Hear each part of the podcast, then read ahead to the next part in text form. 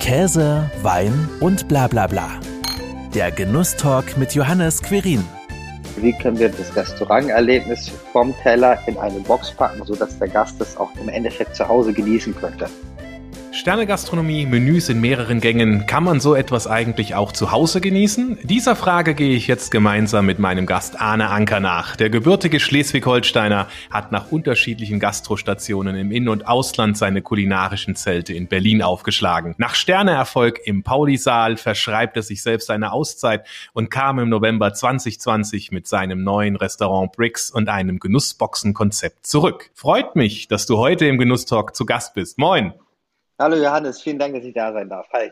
Äh, wie risikofreudig oder wie clever muss man eigentlich sein, mitten in so einer besonderen Situation, wie wir das jetzt gerade mit dieser Pandemie haben, ein Restaurant zu eröffnen? Ich glaube, man muss zu der jetzigen Zeit total verrückt sein, ein Restaurant zu eröffnen. Das glaube ich erstmal vorneweg. Nee, also jetzt wirklich Spaß beiseite. Ähm, es war ja schon immer irgendwo geplant, ein eigenes Restaurant aufzubauen. Ähm, die Planung fing circa vor drei Jahren an, wo wir gesagt haben, okay, was sollen wir irgendwo auf die Beine stellen? Wie wollen wir das auf die Beine stellen? Wir haben natürlich über diese drei Jahre hinweg immer das Konzept irgendwie so ein bisschen angepasst und erweitert und haben natürlich die Chance gesehen, gerade nach dem ersten Lockdown natürlich an schönen Restaurantflächen ranzukommen. Den einen freut, des anderen leid. Mhm. Ähm, natürlich und haben dann natürlich den Schopf gepackt und haben natürlich gesagt, okay, wir öffnen jetzt ähm, ein Restaurant zum November hin. Leider kam dann natürlich der zweite Lockdown, was uns so ein bisschen den Strich durch die Rechnung gemacht hat. Wir haben damit nicht so früh gerechnet, dass der Lockdown kommt, eher etwas später. Aber machen jetzt natürlich das, was wir, was wir machen können und wir kochen und versuchen uns so natürlich übers Wasser zu halten.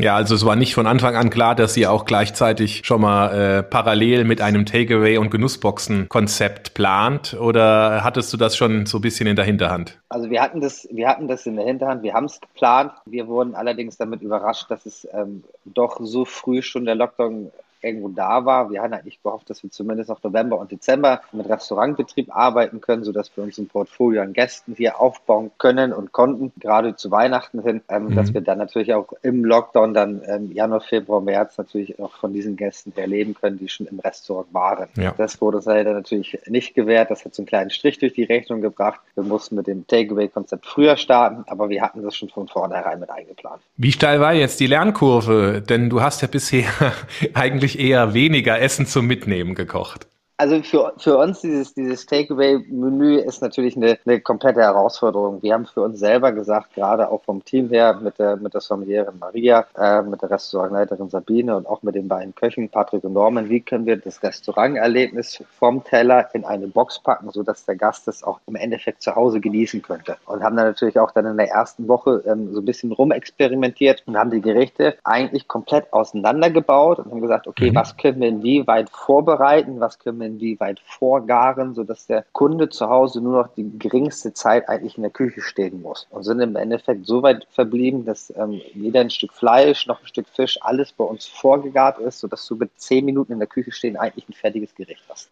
Was gibt es denn da zu beachten? Worin unterscheidet sich denn jetzt so ein Menü im Restaurant von einem in euren Genussboxen? Du hast ja gerade angesprochen, Vorgaren, Garpunkte, aber äh, sicherlich gibt es ja auch Lebensmittel, die sich da mehr eignen und andere, die sich da vielleicht weniger dafür eignen? Natürlich sind wir jetzt im, im Takeaway-Konzept nicht so verspielt wie natürlich im, im, Restaurant später selber. Das heißt, im Restaurant selber können wir natürlich Eis, ähm, luftigere Mousse machen. Wir können mehr in Detailverliebtheit reingehen. Das fällt natürlich bei den Genussboxen ein bisschen schwieriger. Klar, aufgrund von Deutschland versenden her, Zerstörung durch ähm, DPD, DHL oder wie auch die ganzen, ganzen Postunternehmen heißen. Pakete werden doch ein bisschen hin und her geschüttelt, auch gerade zum Verschicken hier oder zum Abholen hier. Niemand weiß, wie geht der Kunde mit den Boxen um, wird sie einmal mehr geschüttelt, einmal weniger geschüttelt. Von da sind wir da, was die Detailverliebtheit geht, ein bisschen vorsichtiger. Und natürlich ganz klar der Service. Wir können natürlich nicht erklären, wie die Idee des Gerichtes ist. Wir können keinen Service selber machen. Wir können die Weine dazu nicht verkaufen. Und wir können natürlich auch kein Gastgeber sein.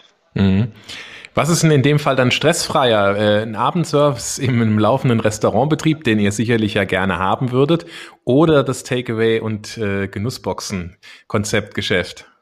Also stressfrei ist immer sonntags, montags, wenn das Restaurant zu hat.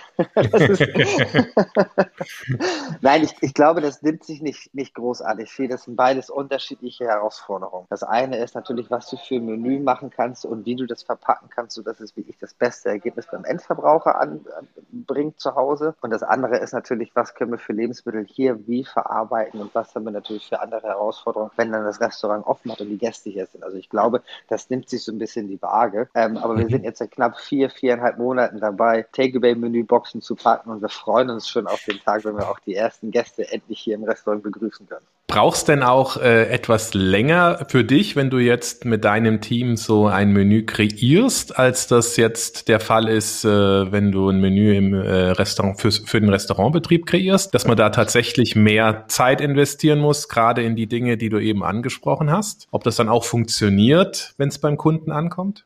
Ja, das ist richtig. Also wir brauchen auf jeden Fall mehr Zeit, ein Menü im Takeaway-Bereich zu konzeptionieren als normal im Restaurantbetrieb, weil wir natürlich die ganzen Faktoren mit einplanen müssen. Wie können wir das verschicken? Wie können wir das produzieren? Wie kann es der Gast auch selber dann zu Hause anrichten? Dadurch, dass wir nicht nur zum Abholen hier in Berlin machen, sondern auch deutschlandweit verschicken, ist natürlich Mousse-Schnitte, die wir einsetzen, natürlich hier zum Abholen einfacher als dann im Deutschlandversand. Und wir gucken natürlich, dass wir relativ ähnlich sind mit dem Deutschlandversand wie mit dem, mit dem Abholen hier in Berlin. Berlin. Ähm, mhm.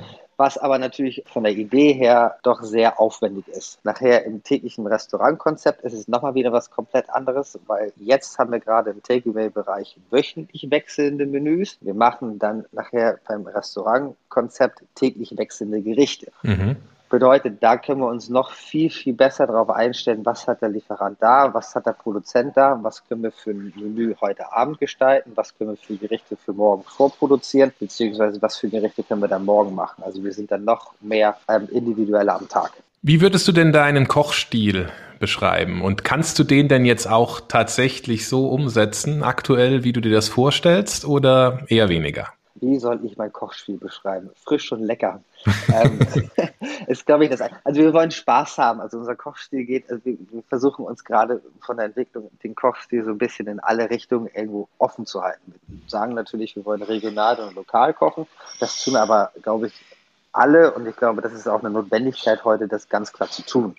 Dementsprechend ist das für mich keine großartige Kochrichtung. Wir gucken aber, dass wir gerade Influenzen aus der ganzen Welt irgendwie mit reinnehmen, dass wir mal auch was Indonesisches machen, dass wir mal was Afrikanisches machen, aber dass wir auch back to the roots gehen, dass wir ähm, Kaninchen oder auch Kalbsleber mit ins Menü reinnehmen. Also es ist wirklich kunterbunt, mhm. frisch, lecker, immer natürlich dem Menü irgendwo versuchen zusammenhängt. Wir wollen natürlich keine klassisch französische Vorspeise haben, im Zwischengang Rahmsuppe, im Dessert dann irgendwas aus dem afrikanischen, amerikanischen Raum, Cheesecake, ganz klassisch. Das, also wir wollen schon versuchen, dann Menü für Menü eine einheitliche Linie irgendwo reinzubringen. Von daher frisch und lecker, das ist momentan der Kochstil, den wir versuchen umzusetzen. Und da wird auch nachher nach der Restauranteröffnung nichts Großartiges anderes passieren. Also wir werden, werden weiter der, der Schiene treu bleiben und dementsprechend können wir das zu circa 80, 85, 90 Prozent halt umsetzen, auch in den Takeaway-Boxen. Und wie hast du diesen äh, Stil dann für dich entwickelt, jetzt während deiner ganzen Kochkarriere äh, von Anbeginn deiner Ausbildung bis heute? Gab es da ähm, ja auch prägende Stationen, prägende Ausbilder oder auch äh, Chefs und Vorgesetzte, wo man dann gesagt hat, okay, ja, das ist sehr inspirierend, da nehme ich was mit und versuche dann, es ja so passend zu machen, dass es irgendwie zu mir passt, authentisch ist? Ich glaube, jede einzelne Station, die ich irgendwo hinter mir habe, das ist, ist, ist prägend für sich selber gewesen. Die eine natürlich ein bisschen mehr als die andere, aber so war Götz Rodacker prägend, was, was ganz klar die Qualität angeht. Ähm, Sergio Hermann war prägend, natürlich drei Sterne, 20 Punkte. Ich glaube, mehr brauche ich dazu nicht zu sagen, aber auch ein Matthias Dieter war prägend im First Floor oder auch, auch die Eröffnung von The Jane mitzumachen war prägend. Wie kannst du da irgendwo für, für 70, 80 Gäste mittags, abends kochen? Und ich glaube, aus dieser ganzen Kombination und den ganzen Einflüssen, die momentan auch aufgrund von Corona auf uns eintreffen, ist irgendwo diese Kochstilrichtung entstanden, weil wir gesagt haben, okay, das, was ich vorher im Pauli-Saal gemacht habe, mit, mit 30, 40, 50 Komponenten, das ist toll. Wir wollen aber auch ein bisschen mit dem Restaurant in die Moderne gehen und sagen, okay, wir möchten keine 40, 70 Gäste mehr im Restaurant haben, sondern wir wollen es klein gestalten, wir wollen es familiär gestalten, wir wollen eigentlich back to the roots gehen und sagen, okay, wie kannst du, wie kannst du vernünftige Arbeitszeiten schaffen, wie kannst du eine vernünftige Work-Life-Balance irgendwo schaffen? Und was hast du für Angestellte im Restaurant? Jetzt momentan sind das alles Freunde, die sich mit ausleben sollen, die sich mit kreativ einbringen sollen. Und so entstehen mhm. natürlich dann auch diese ganzen, ganzen Gerichte. Wir sagen, okay, wir haben Lebensmittel, als Beispiel Zander aus der Müritz. Ja, was können wir von irgendwelchen Bauern, die wir sowieso im Portfolio haben, als Lieferanten gerade für ein Gericht irgendwo draus entwickeln? Wir haben jetzt gerade aktuell in dieser Woche ein Menü auf der Karte oder ein Gericht auf der Karte mit Kaninchen, was aus Belitz kommt. Mhm. Wir haben dann gesehen, okay, was hat der andere Lieferant an Gemüse? Der eine hat noch Sellerie, ähm, der nächste Lieferant hat dann vielleicht noch eine Beete. Ähm, und so packen wir dann diese Gerichte zusammen und überlegen uns, wie detailliert können wir das in diesen Takeaway-Genussboxen ähm, verschicken. Du hast gerade gesagt, äh, das äh, Bricks ist kleiner als vorher der Pauli-Saal. Wie viele Plätze sind und wie viele Menschen passen dann auch rein? Also wir können, wenn wir eine optimale Gästeverteilung haben, zwischen 30 und 40 Gäste machen auf einmal. Wir planen aber mhm. gerade mit einem Zweischichtbetrieb, sodass wir 15 bis 20 Gäste pro Schicht irgendwo ins Restaurant platzieren wollen. So um natürlich auch einen vernünftigen Abstand, 1,50 Meter. Ähm, wer weiß, wie die Corona-Regeln nach, nach dem Lockdown natürlich aussehen. Ja klar, das stellt natürlich dann auch euch nochmal äh, vor Herausforderungen. Kommen wir nochmal zurück zum Kochen. Wolltest du eigentlich schon immer Koch werden oder wie bist du dazu gekommen? Ich wollte eigentlich als kleines Kind Bäcker werden. Ja, ich habe mich immer irgendwie für Brot interessiert, habe gerne Brot gegessen, tue ich heute nach wie vor noch. Mir waren aber die Aufzäh Aufstehzeiten morgens um, um, um, zwei, drei halt wirklich zu doof. Dementsprechend bin ich der Koch geworden. Das ist nicht unbedingt besser, das ist nur eine Verteilung der Arbeitszeit. Da stehe ich jetzt länger in der Küche abends. Wir können aber trotzdem unser eigenes Brot backen dementsprechend habe ich das dann doch gut getroffen. Ja, und wir wissen ja auch, Backen ist nicht Kochen, ne? Ja, das stimmt, ja. Äh, du hast auch gerade eben angesprochen, Netzwerk. Das ist natürlich dann auch, gerade wenn man so ein Konzept regional und, und frisch, frisch und lecker versucht umzusetzen, braucht man natürlich auch ein Netzwerk. Wie findest du denn die passenden Lieferanten, die dann auch zu dir passen? Der Vorteil ist natürlich, dadurch, dass ich in Berlin schon war, habe ich natürlich ein gewisses Grundnetzwerk hier. Aber ansonsten, du gehst auf Märkte, du ähm, suchst über Social Media Kanäle neue Projekte, die irgendwo aufgebaut worden sind, Freunde, die was schreiben, ähm, Kollegen, die einem zuschicken, hey, guck mal, ich den Bauern gefunden oder den Lieferant, ey, komm, geh doch mal darüber, die einen vorbeischicken. Und so kommt, glaube ich, dieses, dieses Netzwerk irgendwo zusammen. Wir sind jetzt momentan bei knapp 20, 25 Lieferanten für die Küche mhm. ähm, und wir werden dann natürlich in der, in der Restaurant Restauranteröffnung noch auf viel, viel mehr gehen. Also wir werden so an die 30, 40, 50 Lieferanten nachher haben. Ja, das klingt super. Ähm, hast du denn auch so eine Lieblingsgrundzutat, so quasi so ein Must-Have, was du immer beim Kochen brauchst, was essentiell für dich ist, also außer Salz und Pfeffer und Butter ja. vielleicht? ja, Salz ist natürlich klar. Ähm, Must-have für mich ist ganz klar ähm, Frische. Frische bringen wir natürlich rein, A, natürlich über Zitrusfrüchte, aber auch über verschiedene Essige. Also auch ein, auch ein Sellerie-Püree, was mit relativ viel Butter gekocht ist und Sahne gekocht ist, kann natürlich trotzdem frisch schmecken und dafür bringen wir natürlich die Essig oder die, die Säure-Zitrone, nicht die Sahne mit rein. Und ähm, jetzt, wenn man mal auf die Küchenutensilien schaut, ne, so eine, so eine Küche sieht ja mittlerweile ja auch aus äh, mit, äh, mit einer ganzen Maschinenbatterie. Was ist denn da für dich wichtig? Gute Messer oder äh, hat das mittlerweile gar nicht mehr so den Stellenwert wie früher?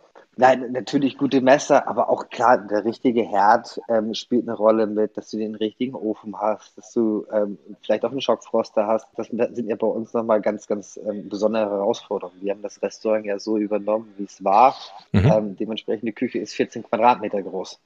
Oh. Ähm, genau, und wir stehen, wir stehen da zu dritt drin, spülen momentan ähm, selber das Geschirr und gucken natürlich, was wir für Equipment jetzt nach und nach irgendwo kaufen, um die Küche weiter zu optimieren. Ja, und mhm. wir haben angefangen, da stand ein Gasset drin, ähm, da war ein Ofen, der nicht wirklich funktioniert hat und haben dann angefangen, die ersten Menüs daraus zu kochen und haben jetzt Stück für Stück, Monat für Monat oder Woche für Woche immer weiteres Equipment irgendwo gekauft und man lernt jedes einzelne Equipment und wenn es die Nudelmaschine ist, viel, viel mehr zu schätzen als vorher. Das glaube ich. Ähm, aber was würdest du sagen, was braucht man unbedingt zu Hause? Also klar, äh, was ist, was ist das Wichtigste an Handwerkszeug, wenn man anständig kochen will? Natürlich vernünftige Messer. Das ist, glaube ich, Grund, Grundzutat. Ich sterbe auch gerade zu Hause auf Holzkochlöffel. Mhm. Ähm, wenn du deine Polenta kochst oder wenn du ähm, allgemein einen Stew kochst oder auch, auch dein kurz gebratenes Fleisch, da ist zu Hause immer der Holzkochlöffel irgendwo mit dabei. Ja. Kochst du überhaupt noch viel zu Hause, wenn man das den ganzen Tag schon im äh, Restaurant macht? So halb und halb. Ich habe natürlich den Vorteil, meine Lebensgefährtin ist Italienerin, dementsprechend kann sie auch sehr gut kochen und ich muss dann nicht immer kochen, sondern ich werde dann auch bekochen, was ich sehr schätze. das glaube ich. Schönes Pastagericht oder sowas, ne? Das ist ja auch verdammt lecker. ja, genau. Dein Name ist ja auch mit einigen Auszeichnungen verbunden, wenn man das mal so ein bisschen anschaut. Ne? 2016 Aufsteiger des Jahres im Rolling Pin, 2018 Koch des Jahres äh, im Gusto, äh, dann auch aufgenommen worden zu den 50 Bestchefs in Deutschland und logischerweise auch die Sterneauszeichnungen, die du viermal in Folge für den Pauli-Saal geholt hast. War das eigentlich dann schon immer dein Ziel gewesen, nachdem du dich entschieden hast, Koch zu werden oder wie kam es dazu? Also Ziele steckt man sich ja so ein bisschen. Und ich glaube, ich habe mir immer Ziele weitergesteckt und wollte immer das nächste Ziel irgendwo erreichen. Und ich wollte immer früher einen Stern kochen unter 30. Das habe mhm. ich, hab ich auch damals mit, mit 29 im Paulisa erfolgreich geschafft. Und man steckt sich natürlich irgendwo das nächste Ziel, sagt sich, okay, vielleicht ein zweiter Stern, vielleicht mal eine andere Auszeichnung mit bester Koch Deutschlands, ähm, unter den besten Chefs Deutschlands, was natürlich ähm, alles toi toi toi irgendwo erfolgreich erfüllt worden ist, aufgrund eines genialen Teams, was mhm. hinter mir stand. Und so steckt man sich natürlich dann Stück bei Stück immer die weiteren Ziele und sagt sich, okay, was kommt als nächstes? Und ich glaube, der nächste logische Schritt war halt wie jetzt die, dieses, das eigene Restaurant. Bei ein zweiter und dritter Stern, das ist schön, das ist toll, das ist eine mhm. ganz tolle Auszeichnung, eine ganz tolle Ehre. Aber ich glaube, das richtige, das richtige Erlebnis oder die richtige äh, Freude, die kommt halt wirklich jetzt, wo du halt wirklich machen kannst, was du möchtest. Du kannst gestalten, du kannst weiten, du kannst es wirklich in deinem kleinen Mikrokosmos so aufbauen wie jetzt. Und so ja. steckt man sich, glaube ich, Stück bei Stück auch immer weiter die Ziele. Wie motiviert man sich denn dann auch weiterhin ähm, ja so Höchstleistungen zu bringen? Äh, setzt man sich da sehr selbst sehr stark unter Druck?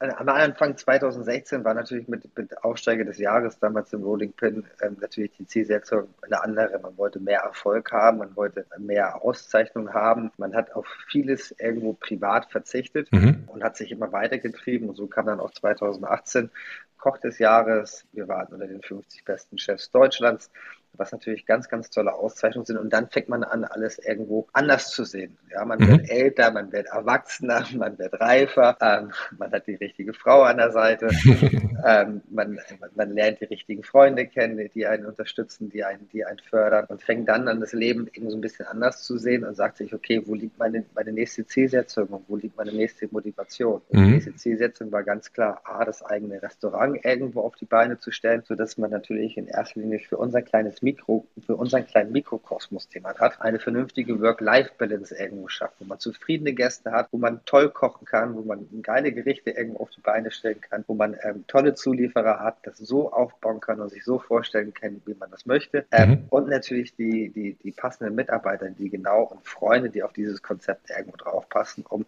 für die Zukunft eigentlich eine schöne Work-Life-Balance irgendwo zu haben. Hast du denn eigentlich jetzt dann auch mit dem neuen Bricks ähm, das Ziel, einen Stern zu erkochen? Oder sagst du, naja, wenn es kommt, ist schön, wenn nicht, ist auch schön? Also ich glaube, in der ersten Linie ist es für uns erstmal an der Zeit, den Lockdown zu überleben. Das ist, glaube ich, erstmal das Wichtigste.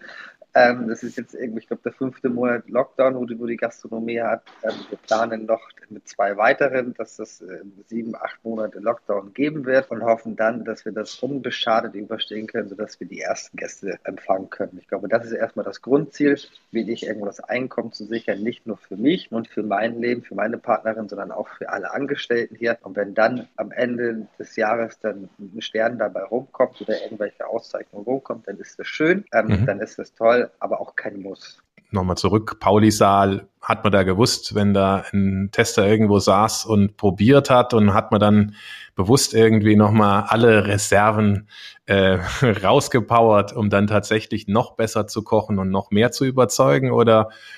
Also auf einen gewissen Teil, einen Teil kennt man ja. Also das sind ja irgendwo auch, auch wiederkehrende Menschen, die man natürlich im Restaurant dann sieht ähm, oder auch auf, auf Veranstaltungen irgendwo kennenlernt, ähm, wo man dann mhm. auch ganz offen und ehrlich darüber spricht. Also das heißt, einen Teil kennt man schon, die dann natürlich im Restaurant sitzen. Und man gibt dann natürlich klar irgendwo das ein oder andere Mittelstück, um das irgendwo zufriedener oder schöner zu machen oder vielleicht noch einen Tick besser zu machen. Ich muss dazu aber auch ganz klar sagen, im Paulisaal, wir haben da 70, 80 Gäste irgendwo geschickt, die, die dann an jedem Tag irgendwo 100 Prozent zu geben, 120 Prozent zu geben. Wir konnten nicht immer auf, auf jeden einzelnen Gast Rücksicht nehmen und konnten dann natürlich auch auf solche Gäste nicht Rücksicht nehmen. Und in BRICS, wir versuchen es gar nicht zu beeinflussen. Also wenn so ein mhm. Gast hier ins Restaurant reinzukommt, dann ist es für uns ein Kunde. Wir begrüßen ihn wie jeden anderen auch, weil am Ende des Tages muss jeder andere Kunde natürlich auch unsere Rechnung zahlen. Wie schaltest du denn eigentlich ab und entspannst? Gibt es irgendwie was, was äh, der Ahne ganz privat dann macht, um runterzukommen? Ja, ich habe früher habe ich auch meine 20 Stunden gearbeitet. Das tue ich jetzt auch noch. Ähm, das heißt, gerade jetzt in der ersten Zeit ist es natürlich viel administrativ, die ich, die ich noch mache. Das heißt, ich bin auch meine 16, 17 Stunden irgendwo mit, dem, mit der Arbeit gerade beschäftigt. Aber das freiwillig, das war ja meine mhm. Entscheidung. Ich wusste, worauf ich mich einlasse. Wir legen aber gerade natürlich auch die Weichen, dass natürlich auch ich dann irgendwann die Ruhephasen irgendwo reingehe. Und für mich ist Ruhe ganz klar am Wochenende oder auch am Abend Zeit mit meiner Freundin zu verbringen, mit meiner Lebensgefährtin, mit unserem Bund, im Wald spazieren spazieren zu gehen am Wochenende oder auch selber mal am Wochenende ins Restaurant reinzugehen, ähm, sich bekochen zu lassen oder halt auch einen halben Vormittag nur auf dem Sofa zu sitzen und frühstücken und Kaffee zu trinken, mit Freunden grillen auf mhm. dem Balkon, also will ich irgendwo die, die Familie und die Freunde wertschätzen. Das ist für mich Zeitverbringer. Ruhepol. Mhm. Und vielleicht auch ein Gläschen äh, Wein oder so. Also ja, ja, Das wäre natürlich ja. auch was. Ich meine, wir haben, also ich weiß nicht, du hast, glaube ich, auch, hast dein Glas zwar nicht griffbereit, aber gleich. das macht gar nichts. Ich habe ich hab schon mal was drin, du hast gleich auch was drin. Ich kann ja, ja schon mal was dazu erzählen. Es ist ja ein äh, Cuvée aus verschiedenen äh, Cabernet-Sorten, äh, eine Rotwein-Cuvée somit aus Württemberg. Und du hattest ja gesagt, ich habe dich ja gefragt, äh, was, äh, was ist so äh, dein, dein Lieblingswein? Hast gesagt, eher rot, nicht ganz so viel Tannin. Ich hoffe zumindest mal, dass ich äh, damit deinen Geschmack getroffen habe. Er ist schon etwas kräftig, aber ich finde ihn ich wollt, jetzt nicht so powerful. Ne? Pass ja. auf, ich mache den frisch auf. Ganz frisch geöffnet. Wunderbar. Jetzt bin ich mal gespannt. Also Jedenfalls, wie gesagt, finde ich den, finde ich den total spannend. Ähm, ich habe den jetzt auch noch gar nicht so lang kennengelernt. Eberbach Schäfer heißt das Weingut aus Württemberg. Und äh, ich finde ihn ja sehr südländisch dafür, dass er aus Württemberg kommt und ähm, extrem spannend. Also der entwickelt sich auch noch. Ja? Du hast den jetzt gerade geöffnet, da, da kommt schon auch noch ein bisschen was, was hinterher. Ich bin, ich bin jetzt ja zum Glück kein Sommelier, sonst würde ich mich selber schätzen, weil ich den nicht dekantiert habe. Ja. ah, das brauchst du bei dem nicht unbedingt, aber kann man natürlich auch mal ausprobieren, ähm, wie er sich dann entwickelt. Aber jetzt hast du den ersten Schluck genommen, ich habe es gesehen. ja, ja, ähm, live, ne? Was würdest du dir jetzt spontan sagen, passt denn da aus deiner Küche dazu? Ja, ich würde ganz klar Schweinebauch machen. Ja, du schmeckst ja die, die, die, die Brombeernoten in den Wein, du hast so ein bisschen Holz irgendwo mit dabei, ähm, was, glaube ich, gut zu Schweinebauch passt. Das Doch. klingt gut. Also asiatisch äh, Schweinebauch oder wie? Nee, eher, eher so wie gegart und dann ähm, knusprige Haut dazu, ähm, vielleicht ein paar Petersilienwurzeln, so in die Richtung. Ja, klingt, das würde ich dazu machen. Klingt, klingt lecker, oder? Ja, klingt lecker. Komm, könnte man essen. ähm, Wein und Sommeliere. Du hast eine Sommeliere ja mit, mit im Team. Äh, stimmt ihr euch ja. da auch immer entsprechend auch ab, äh, was ähm, zum, zum Essen gut passen könnte? Oder hat sie dann auch manchmal Vorschläge, wo sie dann zu dir kommt und sagt, hey, der Wein ist klasse, ähm, koch da mal was dazu? Na, das ist mit den, mit den Weinen natürlich bei uns ein bisschen schwierig, gerade jetzt in der Zeit. Aktuell, genau, ja. Ja, ja, dadurch, dass wir natürlich das Restaurant nie offen hatten, hat sie natürlich einen relativ spärlichen Weinkeller an, an Positionen, was sie da hat. Und dementsprechend probiert sie die Gerichte und kauft dann die Weine. Mhm. Ähm, wir haben aber auch schon ganz klar gesagt, also auch, auch bei der Menügestaltung ist auch der Service mit dabei, das ist auch wichtig. Die sollen auch ihren Input ergeben. Das ist nicht nur, dass es alles aus meiner Feder kommt, sondern es kommt wirklich aus allen Federn. Und so ist es dann aber auch mit dem Wein probieren. Das heißt, sie macht dann die Flasche Wein auf, probiert es zum Gericht, aber gibt uns dann natürlich auch den Wein zum Probieren, sodass es wirklich irgendwo alle irgendwo mit dem Boot sind. Ähm, Dreier-Team in der Küche. Wie habt ihr euch da aufgeteilt? Auch auf 18 Quadratmeter ist ja auch eine Umstellung. Ich weiß nicht, wie groß die Küche im Pauli-Saal war. Äh, 14. Oh, 14. Sorry. Ich habe es größer gemacht. Ja, 18 wären schön, ja. Nein, 14. Wir machen alle alles. Also mhm. es, gibt, es gibt da keine klassische Aufteilung irgendwo bei uns, sondern wir besprechen und sagen, okay, wer macht was als nächstes? Natürlich hast du klar, jeder hat seine Vorlieben, was er gerne macht, aber im Endeffekt ist es jeden Tag eine neue Entscheidung, worauf du Bock hast, das machst du dann.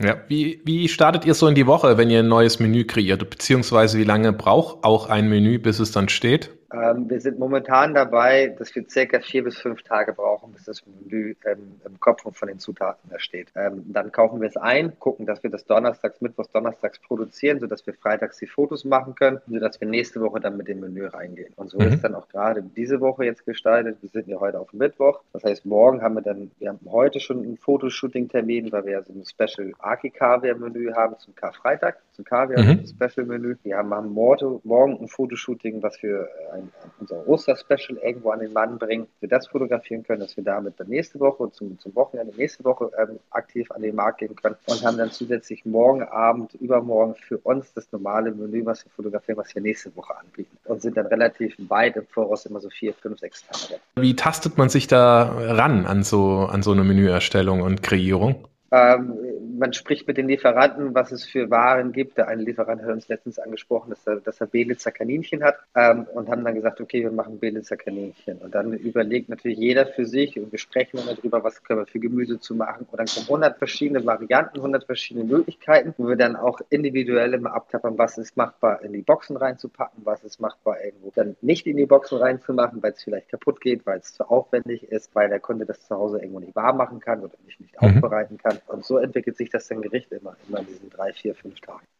Ähm, letzte Frage an dich. Ähm, ich weiß ja jetzt schon, du hast äh, eine Partnerin, die auch sehr gut kochen kann, aber wenn ein Koch mal keine Lust hat zu kochen und die Partnerin auch nicht in deinem Fall, wo geht denn ihr zum Essen hin, außer jetzt natürlich ins eigene Restaurant? Ja, wir gehen natürlich nur im eigenen Restaurant essen. natürlich. Nein, wir gehen, klar, wir essen gern Rabensuppen. Ähm, da gibt es zwei, drei ähm, Restaurants hier in Berlin, zum Beispiel Hakoram. Ähm, wir gehen aber auch gern ähm, zum Italiener. Natürlich, meine Lebensgefährtin ist Italienerin. Da gibt es ein tolles Restaurant in Kreuzberg, das Marcelli. Ähm, das ist sehr, sehr schön. Ansonsten immer wieder auf der Suche nach was Neuem. Genau, es gibt viele neue es, Restaurants. Es gibt viele neue Restaurants. Ob es dann hier auf der Kantstraße ist, zu, zu Duck zum Beispiel gerne. Also wie ich für alles offen. Individuell. Ich glaube, das ist so eine Tagesformabhängigkeit dann. Mal mag man dann asiatisch, mal mag man italienisch, mal mag man das vielleicht auch peruanisch oder mexikanisch. Also bin ich für alles offen. Und nach einem anstrengenden Service, was, was macht man dann? Nur noch ins Bett fallen oder doch noch irgendwie einen schnellen Döner? Nee, die Bestellung für nächsten Tag. ja, Alene, vielen herzlichen Dank äh, für den Einblick in äh, ja, die aktuelle Situation in, äh, in deinem Restaurant Bricks. Äh, sehr spannend, äh, auch mal den Blick hinter die Box quasi zu werfen. Ich hatte schon mal eine bestellt. Ich kann das nur empfehlen. Es war extrem lecker und total schnell und unaufwendig. Vielen, vielen Dank, das freut mich. Bis demnächst in Berlin im Bricks. Ich freue mich drauf. Bis dann. Das war Käse, Wein und bla bla bla. Der Genusstalk mit Johannes Quirin. Dir hat dieses Gespräch gefallen? Dann abonniere den Podcast, um keine neue Folge zu verpassen. Bis zum nächsten Mal.